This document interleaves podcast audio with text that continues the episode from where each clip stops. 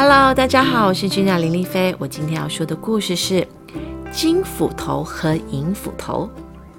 我们开始喽。汉斯是一个樵夫。有一天，他在河边磨斧头，一不小心，斧头掉进了河里。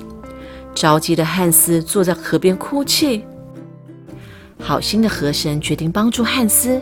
没多久，河神拿着一把金斧头浮出水面，问：“这是你的斧头吗？”汉斯摇摇头。过了一会儿，河神又拿着一把银斧头问道：“这一把是你的吗？”汉斯回答：“这也不是。”不久，河神再度浮出水面。这次，他拿着汉斯真正弄丢的铁斧头，说：“是这一把吧？”汉斯高兴地接过了斧头。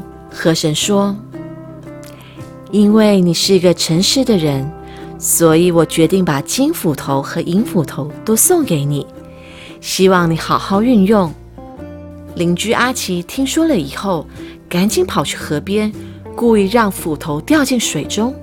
阿奇假装在河边难过的大哭，果然河神又出现了。阿奇请河神帮忙找斧头。不久，河神拿着金银斧头和阿奇原来的那一把，问道：“哪一把是你的斧头呢？”